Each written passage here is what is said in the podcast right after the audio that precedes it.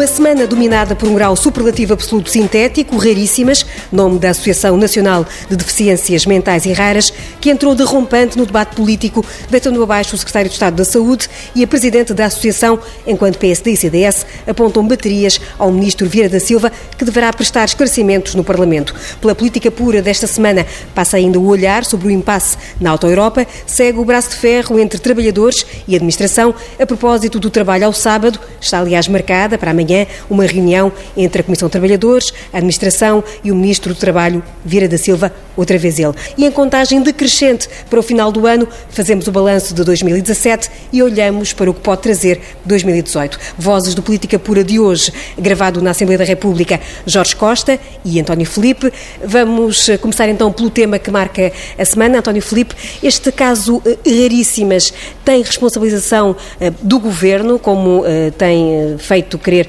o PSD e o CDS? Vamos ver,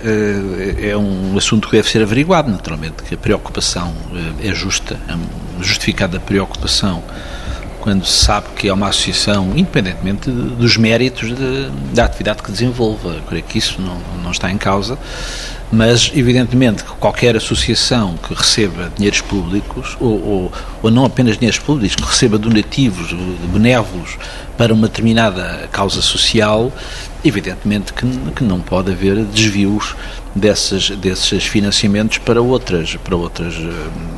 finalidades e, enfim, e, e, muito menos para, para uh, benefício pessoal das pessoas que dirigem as associações. E, portanto, naturalmente que verificar-se isso, e, e, isso naturalmente deve ser investigado e, devem ser apuradas as responsabilidades, as responsabilidades que houver, quer relativamente à própria associação e a uma eventual gestão danosa, quer depois à, aos, à responsabilização pelo, pela canalização de fundos públicos para essas associações, mas isso naturalmente eh, depende depois da responsabilização que se faça relativamente à fiscalização, se houve ou não houve, e que conhecimento é que as pessoas tinham dessa, de, dessas situações. Portanto, pode ser um caso político e um caso de polícia? Eu acho que pode, eventualmente pode, quer dizer, não, tenho condições para dizer até que ponto é que será um caso de polícia, poderá ser, e naturalmente que haverá, haverá entidades com competência para, para isso. Agora, importa ver se quem eh, foi responsável de facto pelo financiamento público dessa associação, e não estou a falar só do atual governo, do atual, do anterior, de quem for, de quem for,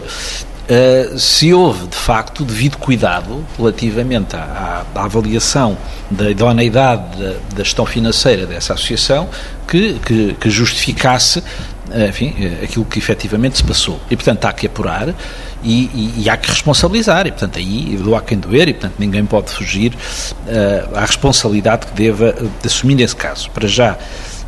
a disponibilização do Ministro para vir à Assembleia da República prestar esclarecimentos é, parece de elementar bom senso, eh, mas naturalmente que é preciso que haja uma investigação profunda por parte de quem está em condições de o fazer. E agora, acho que, que importa a, partir daqui Uh, uh, também não, não, não, como costuma dizer, não, não, não arrastar a criança com a água do banho, ou seja, uh, que se a associação tem méritos na sua atuação e se entende que ela deve continuar a ser apoiada, naturalmente que, que haverá uma nova direção e, portanto, espera-se que, que, a, que a instituição, enquanto, enquanto tal, possa ver o seu nome reabilitado, isso é fundamental. E depois também há, há, um outro debate que está subjacente a este, que é, que é a questão, de facto, da, do chamado setor social. E aí está, nós não podemos arrastar o setor social nisto, mas que temos de ter em atenção que estamos a falar de funções sociais do Estado, que o Estado deveria assegurar e que não assegura e transfere financiamentos para autoridades privadas para que o façam, e tem que haver muito cuidado, de facto, nessa, nessa, na, na forma como esses dinheiros são aplicados e haver uma fiscalização muito atenta sobre eles. Eu sugiro uh, que aprofundemos esse tema uh, de, do que uh, o Estado está a transferir para o chamado setor, terceiro setor,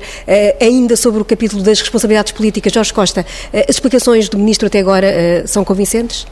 De que eh, não teve conhecimento de eh, gestão danosa, eh, que foi a acusação que surgiu depois na reportagem da TVI, apenas de falhas ao nível estatutário e incumprimentos financeiros? Não houve nada que tivesse vindo a público até agora que desminta ou que não confirme essas declarações do Ministro e nós esperamos as investigações que o próprio Governo uh, já anunciou que, com caráter de urgência, uh, ordenou. Uh, esperamos o resultado dessas investigações para verificar qual é a gravidade e o alcance dos factos que agora estão em cima da mesa. O, do ponto de vista político, o Ministro deu indicação de que estará no Parlamento, foi o próprio Partido Socialista que o convocou para isso, a dar explicações sobre todo este caso.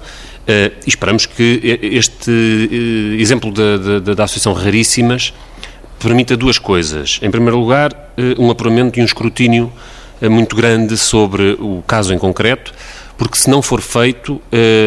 é todo um, é toda uma suspeita que fica a pairar sobre a forma como são aplicados dinheiros públicos, dinheiros de donativos privados que as pessoas dão de forma benévola, eh, e é, e é permitir que o, a suspeita do escândalo paire sobre todo o terceiro setor. Aliás, é curioso que os contactos que nós temos recebido com maior insistência ao longo dos últimos dias aqui no, no Bloco de Esquerda são precisamente de trabalhadores das IPSS que vêm um, pedir que esse escrutínio seja feito e pedir que essa distinção entre o trigo e o joio se possa fazer. Agora, não podemos perder de vista que ao longo dos últimos anos, e sobretudo durante os anos do governo de direita e dos anos da austeridade um, sob a Troika, houve uma expansão uh, acelerada de uma certa indústria da caridade, isto é, um, clientelas e setores politicamente próximos dos partidos que estavam naquela altura no poder, que se desdobraram na Constituição e na, uh, uh, na responsabilização por instituições privadas que ocuparam lugares que são de serviço público, uh, funções que são de serviço público, um, e que torna, generalizaram esta forma de outsourcing das funções sociais do Estado. Pior do que isso, por exemplo, recentemente é sabido, o Bloco de Esquerda fez um, um acordo em Lisboa com o Partido Socialista a propósito de, sobre a gestão da, da Câmara, e uh, das, um, dos pontos em que o Bloco de Esquerda trabalhou foi sobre a questão das novas creches a abrir em Lisboa. E, e, e há um facto político que é muito gritante. A Câmara Municipal de Lisboa não pode celebrar protocolos com a Segurança Social para abrir creches geridas pela própria Câmara. Ou seja, a Câmara não pode constituir, em, uh, uh, pode abrir creches, não pode, depois não tem acesso a protocolos normais que qualquer IPSS terá. Ou seja, a lei está desenhada para favorecer este outsourcing neste momento e nós devemos corrigir uh, isso, um, até porque o resultado não é bom. E, e, depois há as questões da transparência, no fundo da questão da transparência, e aí também este caso está longe de ser isolado. Uh, nos, últimos, nos, nos, últimos dois anos, as inspeções realizadas uh, às IPSS resultaram em 46 propostas de suspensão de acordos de cooperação e houve 71 propostas de destituição de gestores de, destas IPSS. E, portanto, há aqui um problema de transparência. O Bloco de Esquerda tomou a iniciativa já no Parlamento, já tinha tomado, antes deste episódio das raríssimas, tinha tomado a iniciativa de chamar ao Parlamento para uma audição a Confederação das IPSS, das Misericórdias, das Mutualidades, eh, para precisamente eh, discutir com elas estas questões, eh, as questões da transparência, e as questões das garantias, de como é que asseguramos que estas instituições cumprem uh, aquilo que está protocolado, aquilo que está contratualizado com elas e com patamares de qualidade, para que não tenhamos exemplos que muitas vezes têm vindo a público de algumas IPSS que uh, não cumprem, uh, digamos, a substituição do serviço público ao nível dos patamares de qualidade a que estariam obrigadas pelos E são audições que vão avançar, segundo sei, já foi aprovado Sim. agora esta, esta semana esse Exatamente. pedido do Bloco de Esquerda. Tony Filipe, retomando esta ideia e a ideia que fazia há pouco desta transferência transferência eh, de funções sociais do Estado para eh, o chamado terceiro setor. Eh, este caso vem expor ou vem colocar a nu essa fragilidade que existe nesse, nesse vínculo? É, dá, dá, pelo menos uma boa razão para que essa questão seja discutida. Porque, de facto, esta, esta, esta opção é uma opção uh, ideológica, ou seja, a direita gosta muito de, quando critica certas medidas, diz que, é, que, que, que a crítica é, é, ideológica. E aqui é preciso dizer que há de facto uma opção ideológica que a direita tem vindo a, a teorizar e a levar à prática desde, nas últimas décadas, que é a ideia de que, que o Estado não tem que assegurar diretamente as suas funções sociais, não tem de prestar, não tem de ser o Estado prestador e que o papel do Estado é financiar os privados para que o façam. E a direita procura aplicar isso em muitas coisas, é naquelas ideias dos cheques de educação para as pessoas irem para o privado, dos cheques de, de saúde para as pessoas irem para o privado, uh, e portanto há uma série de opções. E esta é uma delas, ou seja, o Estado, em vez de assegurar funções sociais indeclináveis, designadamente no apoio a, a pessoas com deficiência, no apoio à terceira idade, no apoio à infância, prefere fazê-lo financiando, ou seja, o que não significa necessariamente que haja uma poupança de recursos públicos, muitas vezes até o contrário, ou seja, há um financiamento de entidades privadas para que façam aquilo que competeria ao Estado fazer. Isso, sendo uma opção ideológica, mas é também uma opção de poder. Porquê? Porque depois uh, criam determinadas instituições na base de pessoas, a fim daquilo que se chama de fim de clientelas políticas, que têm uma influência e que criam relações de dependência com com uh, setores da população mais fragilizada, designadamente com os idosos, designadamente com, com deficientes, e, portanto, há de facto aqui uma, uma estratégia clara e importaria, de facto, que uma reflexão sobre isso, isso não deve ser o Estado diretamente a assegurar as funções que constitucionalmente e legalmente lhe incumbem. Depois, naturalmente, que no estado em que estamos, e sendo que estas entidades recebem dinheiros públicos para cumprir determinadas atribuições, o mínimo que o Estado tem de fazer é, é, é, fiscalizar. Este caso vem também expor, de algum modo, e o António Filipe falava agora mesmo nisso, eh, na questão das clientelas políticas que acabam, às vezes, por surgir de, ligadas, eh, eventualmente, a algumas das instituições. Eh, neste caso, a relação estabelecida entre o agora já ex-secretário de Estado da Saúde e esta e esta uh, associação, uh, também sabendo que havia uh, outras figuras da órbita socialista que também estavam ligadas a esta instituição, também do, do Partido Social Democrata, traduz aqui alguma promiscuidade entre a política e estas instituições e a forma como elas são criadas e como subsistem? Jorge Costa. Vamos lá ver. A promiscuidade tem que ver com formas de remuneração. Eh, não há por simpatia nem por eh, voluntariado eh, presença, digamos, não remunerada, razão para identificar formas de promiscuidade. Acho que um responsável, qualquer cidadão, que não, te, que não, esteja a desempenhar funções de políticas diretamente relacionadas com a área em que intervém uma organização privada, pode, e até pode, e se calhar deve, em algumas circunstâncias, ter essa intervenção cívica, ter essa presença e em qualquer uh, área, digamos assim, da, da vida social. Uh, outra coisa são funções remuneradas. Funções remuneradas têm outra natureza e, portanto, quando há esta circulação uh, entre funções remuneradas em, em, em, áreas de tutela e depois uma presença imediatamente consecutiva nas, nas áreas de definição de política sobre essas matérias, bem, aí sim, aí há razões para, para preocupação. Um, e, e, bom, uh, uh, infelizmente isso tem acontecido e muito, e, e, e sobretudo desenvolveu-se muito durante os anos do governo, dos governos de direita. Como já foi dito, portanto, uh, houve um, uma, um, crescimento exponencial destas organizações e se, e se formos identificar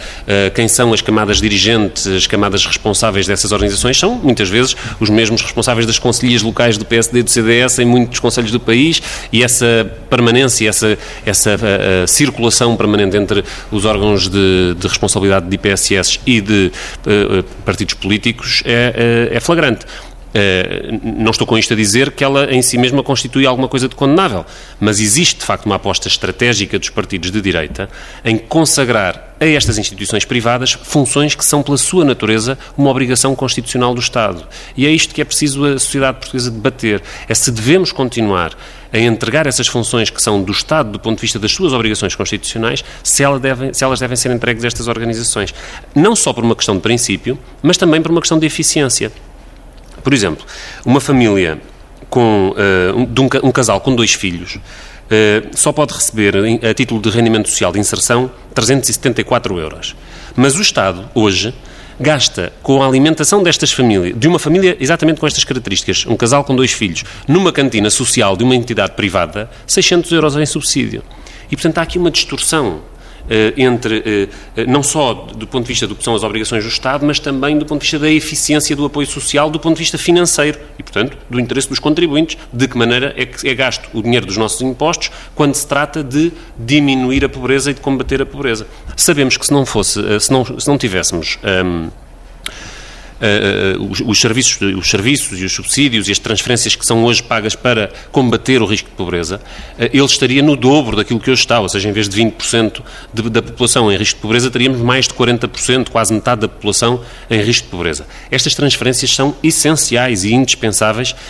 mas elas devem ser maximizados nos seus efeitos, devem ser uh, uh, usados com a máxima eficiência possível para quem precisa e, para, e, da maneira que sejam mais eficientes no combate à pobreza. Ora, quando as, estas transferências são feitas a favor de entidades privadas, muitas vezes, não digo que sempre, mas muitas vezes certamente, essa opção é do ponto de vista da eficiência do apoio, da, da, da racionalidade financeira para o Estado, não será a melhor opção. Então, Filipe, o Estado tem... Deixe, sim, sim, diga. Deixe-me dizer uma coisa, porque, porque corremos o risco de ser mal interpretados, eu e creio que o Jorge Costa pode ser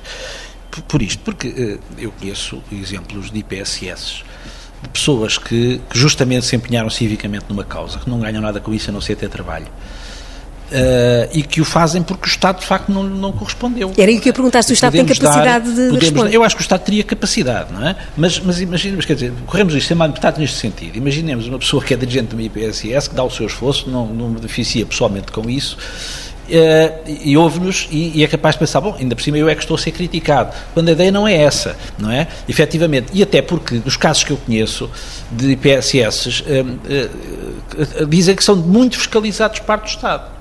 Muito fiscalizado nos, nos, nos, nos, subsídios que recebem em função dos utentes que têm, limites relativamente a utentes, a condições, a espaço, enfim, tudo isso uh, são muito fiscalizadas. E, portanto, aquilo que se exige é que haja, de facto, condições de igualdade, não haja favoritismos, não haja favorecimento de umas em relação a outras. Uh, porque é evidente que há, há, instituições, por exemplo, de pessoas com deficiência, em cujas famílias se associam, criam uma IPSS, já que o Estado não responde, procuram responder. Não é? E isso é perfeitamente legítimo e meritório da parte dessas pessoas, só temos que as compreender e que as apoiarem. Infelizmente, se o Estado não corresponde, não cumpre as suas atribuições, as pessoas procuram mexer-se para resolver os seus problemas e, e, e, problemas da comunidade, e essas pessoas não são, não são criticáveis. Não é? Agora, o que se exige é que da parte do Estado que, há, que as condições de, de fiscalização e de rigor que, que, existam e que sejam impostas a todos, ou seja, que não haja depois situações de, de, de favorecimento de umas uh, enfim, em função das pessoas que lá estão e da maior proximidade ao poder, ou ao partido, ou ao governo, ou seja o que for. E, portanto, eu creio que esta distinção era importante fazer. Vamos avançando na nossa agenda. Está marcada para amanhã uma reunião uh, que vai juntar o Ministro Vieira da Silva, uh, também a Comissão de Trabalhadores da Alta Europa e a Administração. Jorge Costa, este impasse ontem, de, pela crítica que se ouviu aqui na Assembleia, por parte dos partidos da oposição, falava de uma competição entre o Bloco de Esquerda e o PCP eh, na Alta Europa. António Filipe está a rir-se, daqui a pouco já era dar a resposta. Jorge Costa, há aqui uma competição, o que é que está a dificultar? Eh, que resposta a esta crítica que é feita pelo PSD e pelo CDS? Isso é, é, completamente ao lado do, do, que se passa na fábrica e qualquer trabalhador da Auto Europa, bom, e até direi que qualquer pessoa que siga as notícias sobre o que se passa na Auto Europa sabe que isso não tem qualquer espécie de cabimento. Uh, existiu numa primeira fase uma comissão de trabalhadores que foi historicamente dirigida pelo António Chora, que é uma pessoa do Bloco de Esquerda, que negociou um primeiro acordo que foi submetido aos trabalhadores, uh, pela comissão de trabalhadores, enfim, em que a lista que ele encabeçou uh, era dirigente, esse primeiro acordo, que foi apresentado pela Comissão de Trabalhadores, liderada pelo António Chora, foi rejeitado pela maioria dos trabalhadores. A, comissão, houve eleições para a Comissão de Trabalhadores, a Comissão de Trabalhadores mudou. Esse acordo também foi rejeitado e até foi rejeitado com mais votos contra, porque houve uma maior participação eleitoral e, portanto, houve mais trabalhadores a votar no referendo e também foi rejeitado.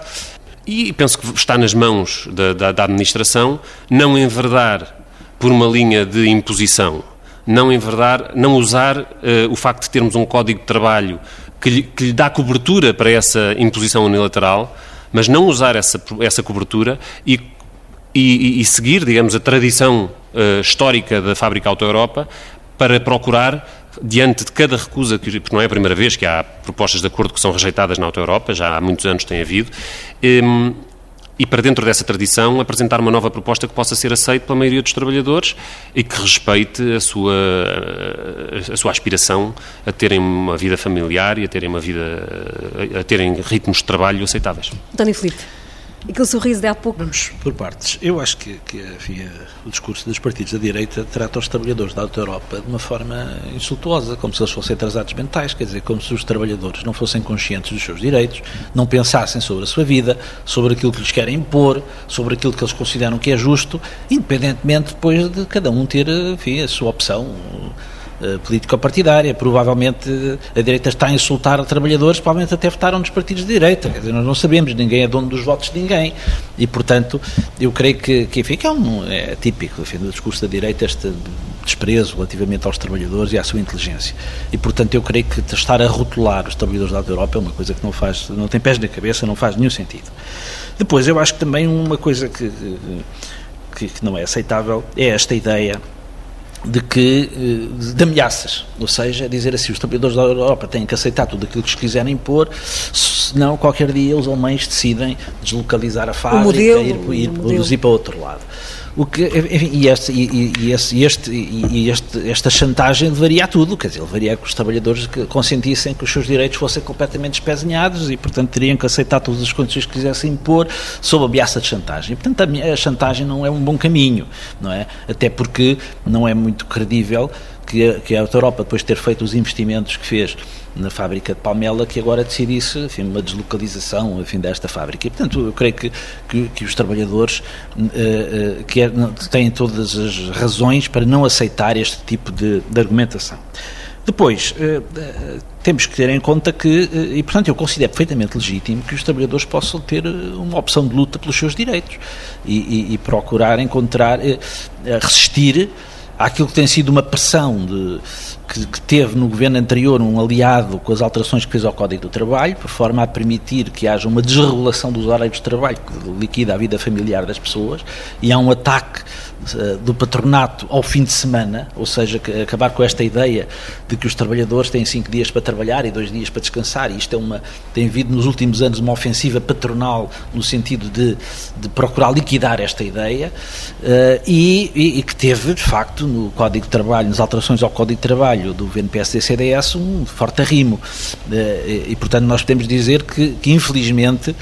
eh, os trabalhadores portugueses estão confrontados ainda hoje com um, um, código de trabalho que é lesivo dos seus direitos no que se refere a esta questão da conciliação entre a vida e que pessoal, o PS para já não quer e, mudar. E que, lamentavelmente, e temos vindo, a, o PCP tem vindo a denunciar e, e que é lamentar vivamente o facto do Partido Socialista não ter dado, aliás, só ter dado mostras até agora, não querer alterar os aspectos mais negativos da, das alterações que a direita fez ao Código do Trabalho. Um, nesses, um, um, dos aspectos é esse, é o da desregulação dos horários de trabalho, e um outro, de facto, é a, a não valorização da contratação coletiva. Isto, a última coisa que queria dizer, eh, nesta fase, tem a ver com isto. Este caminho da imposição é o mau caminho. Quer dizer, a legislação laboral construiu-se construiu-se historicamente na base da negociação, na base da contratação coletiva. E, portanto, hum, eh, é perfeitamente justo que os trabalhadores, enquanto individualmente sendo a parte mais fraca de uma relação de trabalho, possam associar-se coletivamente para negociar condições de trabalho que não sejam desfavoráveis à sua situação social e profissional. E, portanto, esta daí que a valorização da negociação e da contratação coletiva seja uma questão essencial, onde lamentavelmente o Partido Socialista também não deu mostras de querer evoluir relativamente às malfeitorias do governo anterior. E, portanto, eu creio, para sintetizar, que, que há que respeitar as opções legítimas dos trabalhadores da Auto Europa de defesa dos seus, dos seus direitos e há que rejeitar eh, esta ideia de, de, lhes querer impor unilateralmente condições lesivas de trabalho sob ameaças e chantagens. E, portanto, eu creio, espero que esta reunião que está anunciada que, que, nos traga um elemento positivo e que o Governo tenha aí uma intervenção. E perguntar-lhe o que é que o Governo pode fazer nesta reunião? Bem, para já o que o Governo devia fazer era alterar a legislação laboral por forma a reequilibrar a relação de forças entre os trabalhadores e o patronato da vida das empresas. Essa era uma questão que para nós era, seria elementar. Agora, como de hoje para amanhã isso não vai acontecer, eu creio que, que o Governo tenha aqui uma posição que limite as, esta, uh, este objetivo da empresa de querer impor unilateralmente condições de trabalho e que se reabra um caminho de negociação que possa levar a uma, a uma, a uma, uma situação aceitável por todos, porque os trabalhadores da Europa são os primeiros interessados em que a empresa subsista. E, portanto, essa ideia de que os trabalhadores, ao, ao defenderem os seus direitos, se arriscam a, enfim, a, ou, que, ou que terão qualquer vontade de liquidar a empresa, isso é insultuoso, quer dizer, naturalmente são os primeiros interessados em que a empresa produza e que a empresa se desenvolva e, portanto, eh, como é óbvio, e, portanto, até por isso mesmo, a sua posição não pode deixar de ser respeitada. Eh, Jorge Costa, a mesma pergunta para fechar este tema. O que é que o Governo deve, que atitude deve assumir o Governo amanhã na reunião? O Governo deve contribuir para que seja encontrado um ponto de acordo que uh, uh, impeça, digamos, que impeça a deriva de imposição em que a administração da empresa parece estar a querer entrar. Uh, e, e, com a ajuda do argumentário da direita, que é,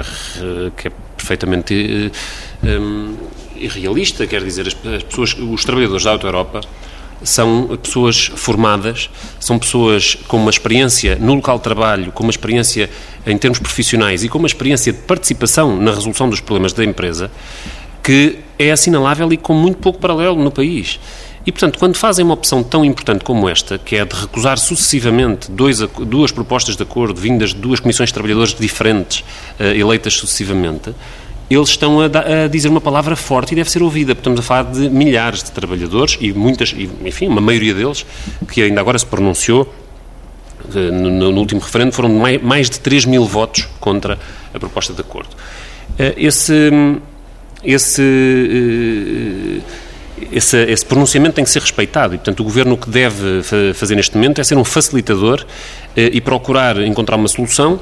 que, eh, permitindo a, a, continuidade e o desenvolvimento da empresa, da fábrica em Portugal, eh, da produção eh, no nosso país, que ao mesmo tempo garanta que as aspirações dos trabalhadores podem ser respeitadas e que, e que a arbitrariedade que está introduzida, infelizmente, na lei portuguesa é, hum, neste caso em concreto, não se aplica, não se aplica aos trabalhadores. O que ressalta disto é uma necessidade urgente de fazer uma transformação profunda na legislação laboral portuguesa, que está eh, profundamente eh, reduzida do ponto de vista do que foi o impacto da, da, da, Troika na própria legislação laboral, mas que já tinha sofrido grandes eh, desgastes antes da própria intervenção da Troika, eh, eh, nomeadamente nos governos do Partido Socialista, como o Ministro Vieira da Silva integrou e teve responsabilidades particulares neste, neste capítulo. Eh, e, portanto, hoje um um governo que está viabilizado à esquerda, que tem aprovado os orçamentos do Estado com o apoio dos partidos de esquerda, deveria, se,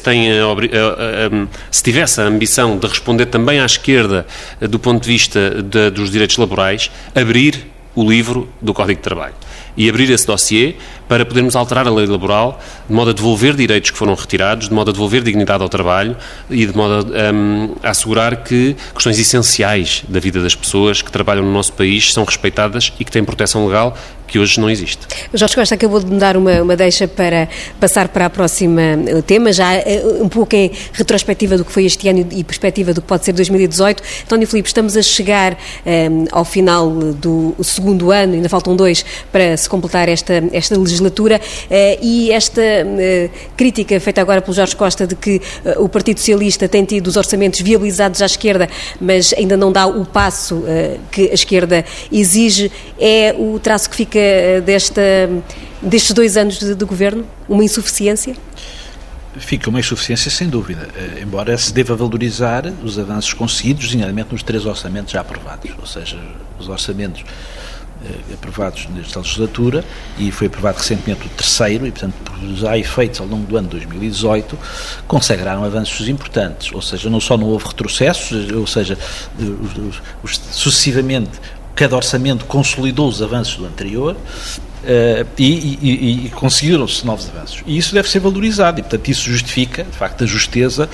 da, da solução política que se conseguiu obter e que, e, na base, de facto, de compromissos concretos que foram assumidos pelos vários partidos, uh, ou, ou, do Partido Socialista, com os vários partidos com que consertou esta, esta solução política, uh, na base de pontos concretos, que, que, que, que os orçamentos de Estado têm dado, de facto, têm dado tradução mas sem esconder, de facto, divergências que, que, subsistiam e que subsistem, que se mantêm, mas eh, eu creio que, de facto, uma matéria onde não se avançou e devia ter-se avançado, porque isso correspondia a uma expectativa das pessoas, foi de facto em matéria de legislação laboral, de reequilibrar as relações de força entre o patronato e os trabalhadores, que foram profundamente alteradas. Uh, e de facto o primeiro passo para essa alteração foi de facto, o primeiro não, mas enfim, um passo muito, muito decisivo e negativo foi o Código de Balão Félix, que depois foi, e contra todas as expectativas, foi ainda piorado pelos governos de José Sócrates, também como Jorge disse, com o Ministro Vieira da Silva, isso tem que ser dito, uh, que depois conheceu pioria, piorias não se diz, foi, ainda piorou, piorou com o, com, a, com o governo anterior, PS e CDS, e, e, e, de facto consideramos que, que, que não faz sentido que, que aquilo que foram os aspectos mais negativos de desregulação da vida dos trabalhadores e de, e de liquidação da contratação coletiva não sejam repostos. Houve, houve, houve, aspectos muito positivos, designadamente em matéria da administração pública, de reposição de rendimentos, em matéria de, enfim, tudo aquilo que aqui falámos já nas últimas semanas acerca do orçamento de Estado e que beneficia largas camadas da população, mas, mas há dois aspectos que, que, que são eh, desafios enormes que se colocam para o futuro. Não é? E que, e que foram expectativas que as pessoas criaram com esta nova solução política não devem ser defraudadas, que tem que ver uma com a valorização dos serviços públicos, é, é, é, importa salientar que eh, em matéria de acesso à saúde, acesso à educação, de, de, que, que, as coisas continuam muito mal, ou seja, não tem havido de facto o investimento público que é, que é, que é inquestionavelmente necessário quer relativamente aos, aos, eh, às pessoas que há um déficit tremendo de funcionários públicos em determinados setores, não é? Eh, designadamente nas, nas, no pessoal auxiliar das escolas, designadamente no, em profissionais de saúde, mas não só, designadamente na área da justiça, até na própria área da segurança. E, e há, de facto, equipamentos sociais que estão muito pauperados e, e, e essa, a questão de, de, dar satisfação a necessidades sociais das pessoas é um desafio que, que, que, que tem que ser colocado e tem que ser posto na hora do dia. E, de facto, a outra questão é a legislação laboral. E, portanto, aí há, houve um, um conjunto de medidas negativas que agravaram em muito a situação dos trabalhadores e que, que é de facto inadmissível que um governo que se reclama dos valores da esquerda que, não, que, que nessa matéria permita que se consolidem os avanços ditados pela direita, porque é isso efetivamente que se está a verificar. Eh, Jorge Costa, a mesma questão, olhando para estes dois anos e o que pode trazer 2018, eh, na última, no último fim de semana, a coordenadora do Bloco de Esquerda, Catarina Martins, eh, deu uma entrevista em que deixava críticas fortes a este governo, considerava aprisionado nos interesses económicos, essa, e lançava também, lançou no último fim de semana, mais uma vez a questão da renegociação da dívida para cima da mesa. São as batalhas que se avizinham neste ano 2018? O Bloco faz um balanço, eh, digamos, não está acomodado nem satisfeito com o que foram estes anos, mas está eh, eh, orgulhoso do papel que tem tido numa solução política que melhorou a vida das pessoas no país, numa solução política que trouxe transparência à nossa democracia, porque pela primeira vez temos um governo que está a cumprir aquilo que disse que faria no início do seu mandato isto é uma coisa inusitada, parece simples, parece uh, trivial, mas é tudo menos trivial. É uma novidade no país termos um governo que está a fazer aquilo que disse que ia fazer e que escreveu com os seus parceiros, com os partidos com quem fez compromissos. Uh, isso está a ser executado e isso é muito importante. Agora, não deixamos de fazer uh, o enunciado muito claro daquilo que está por fazer e daquilo que queremos que vá, em que queremos conseguir ir mais longe. já no início de de janeiro nós vamos ter dois momentos que são muito importantes. Um sobre aquilo que foi conseguido, outro sobre aquilo que é para, que, para onde podemos ir. Sobre aquilo que foi conseguido é que vamos ter um aumento do salário mínimo, mais um, o terceiro, um, de pelo menos 580 euros, porque o acordo que o Bloco de Esquerda fez com o Partido Socialista não foi que o aumento seria no máximo para 580, foi que seria no mínimo para 580. E isso é um elemento da continuidade da atual solução e é um dos elementos mais importantes do ponto de vista do mundo do trabalho, do que se conseguiu eh, eh neste, neste, nesta, nesta nova solução política, que foi um aumento eh, garantido de pelo menos 5% ao ano para atingirmos os 600 euros o mais depressa possível. Em segundo lugar, do ponto de vista daquilo que é preciso fazer, eh, já em janeiro vai ser apresentado um documento que eu julgo que é da maior importância também para o debate das, dos objetivos da, da, da, da maioria política que tem aprovado os orçamentos do Estado, que é a proposta de nova lei de bases da saúde uh, que o João, o João Semedo, o anterior coordenador do Bloco de Esquerda, e, uh, e António Arnaud, que é um, conhecido como o pai do SNS, enfim, um ministro da Saúde que, que, que esteve na origem da, da, definição do Serviço Nacional de Saúde como ele hoje existe, ou como ele já existiu em grande parte, e que vem uh, precisamente abrir um debate sobre e que é muito, muito inspirador para os próximos dois anos. Ou seja, queremos chegar ao fim desta legislatura e continuar a ter o peso das parcerias público-privadas e o sugador financeiro que isso representa no SNS.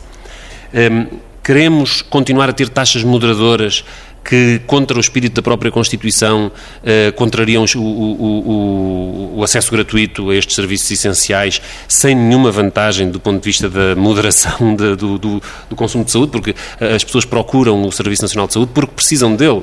Eh, e, portanto, queremos continuar a ter essas taxas moderadoras. A resposta tanto de António Arnaud como de João Semedo é que não e que deveríamos ter uma nova lei de bases que alterasse isso. Mas portanto, o PS, por até agora, não está muito. Eh, não manifestou grande abertura. Mas ainda. eu julgo que, esse, que, que, essa proposta e a maneira como ela venha a ser apresentada e debatida pode ser muito importante para abrir esse debate e para convocar o Governo a esse debate e para não deixar que o Governo se feche numa posição conformada uh, com, essa, com esta situação no setor da saúde. Um, ehm, e depois a questão laboral, Uh, nisso acompanho também o que foi dito pelo António Filipe, uh, voltar a trazer, e aí eu queria ser um pouco mais uh, detalhado, há, há, há, dois aspectos, além de, de, da alteração do Código de Trabalho, nomeadamente nos aspectos mais gravosos que foram introduzidos ao longo do período da Troika, e que de algum modo, enfim, não vale a pena fazer de conta que não se percebe.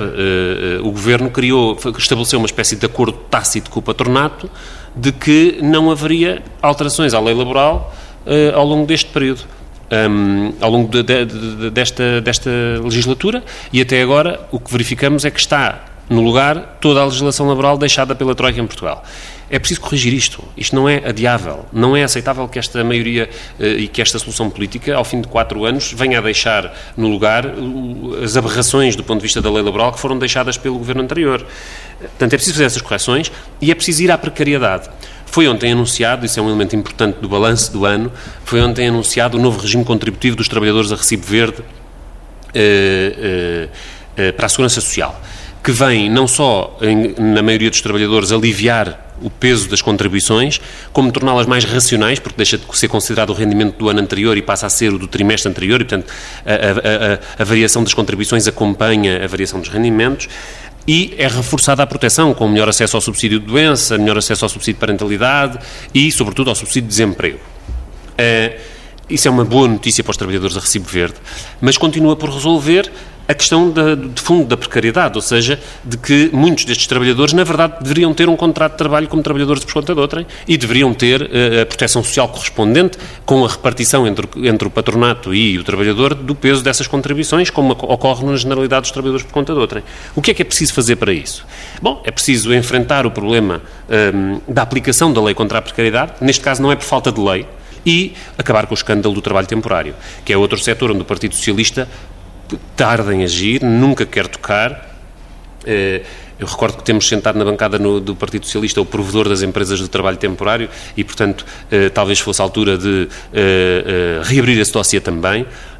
também com o contributo dessas empresas, se for o caso, mas reduzir a precariedade, ter mais trabalhadores com contratos estáveis, a contribuir para a segurança social como trabalhadores por conta do trem e como deve ser, para que uh, o universo dos trabalhadores a recibo verde possa diminuir, sendo certo que é muito positivo que eles hoje tenham um regime de proteção mais forte garantido agora no final deste ano. Estamos mesmo, mesmo quase a fechar esta edição do Política Pura. António Filipe, mesmo para fechar numa resposta muito curta, 2018 vai ser uh, um ano uh, de uma relação mais tensa, mais exigente por parte do PCP em relação à solução do Governo, uma vez que será aprovado o último orçamento, será aprovado, será pelo menos discutido eh, e depois logo se vê se será aprovado o último orçamento deste acordo entre o PS e esquerdas. Há uma exigência que se mantém, quer dizer, que vem desde o início e que, e, e que se mantém e essa exigência uh, assenta naquilo que tem balizado as bases do compromisso, ou seja, uh, aquilo que foi acordado no início da legislatura é para ser cumprido e relativamente a outras questões que não fizeram parte desse acordo, naturalmente que, que o PCP manterá as suas propostas e a lutar por elas. E, e, e, mais, e dizendo que elas correspondem de facto a uma expectativa que foi criada pelas pessoas de, de, virar, de uma, um virar de página no sentido do progresso, no sentido de no maior respeito pelos direitos fundamentais dos cidadãos e dos trabalhadores em particular. E, portanto, e, e essa exigência vai continuar a manter-se, e, exigência e insistência. Uh, considerando que, que há medidas que devem ser adotadas pela sua justeza e porque correspondem de facto àquilo que é necessário para responder aos problemas das pessoas e não só para responder de facto aos problemas de progresso do país. E portanto e essa exigência vamos essa exigência e essa insistência vamos manter. Jorge Costa a mesma questão. Vai haver maior uh, grau de exigência? Talvez até um separar de águas mais distinto a pensar já em, depois em 2019 O Bloco tem, tido, tem sido uma força de exigência permanente desde que iniciou a negociação do, dos acordos iniciais que deram origem à atual solução política, como ao longo de todo o percurso da, da legislatura. Eu julgo que esse, esse processo é, é muito acompanhado e muito, muito uh, uh, visível na sociedade, muito escrutinado pelas pessoas. Portanto, a forma como os vários partidos têm feito a sua intervenção no quadro da maioria que tem aprovado os orçamentos do Estado é muito visível. A situação política nos últimos meses tem se tornado mais volátil, mais perturbada, porque a direita tem basicamente agarrado tudo aquilo que pode para um, atacar uma solução que nunca tinha existido na política portuguesa, que trouxe, como eu disse pela primeira vez, correspondeu entre aquilo que foi prometido e aquilo que está a ser concretizado, e nisso o Bloco de Esquerda vai ser uma força de estabilidade. Nós temos uns acordos que fizemos e assinamos, vamos cumpri-los até ao fim, vamos exigir que eles sejam integralmente cumpridos e estamos aqui para procurar sempre as melhores soluções. E desse caminho o Bloco não será desviado. Jorge Costa e António Filipe, vozes de política pura desta semana, que regressam na próxima quinta-feira.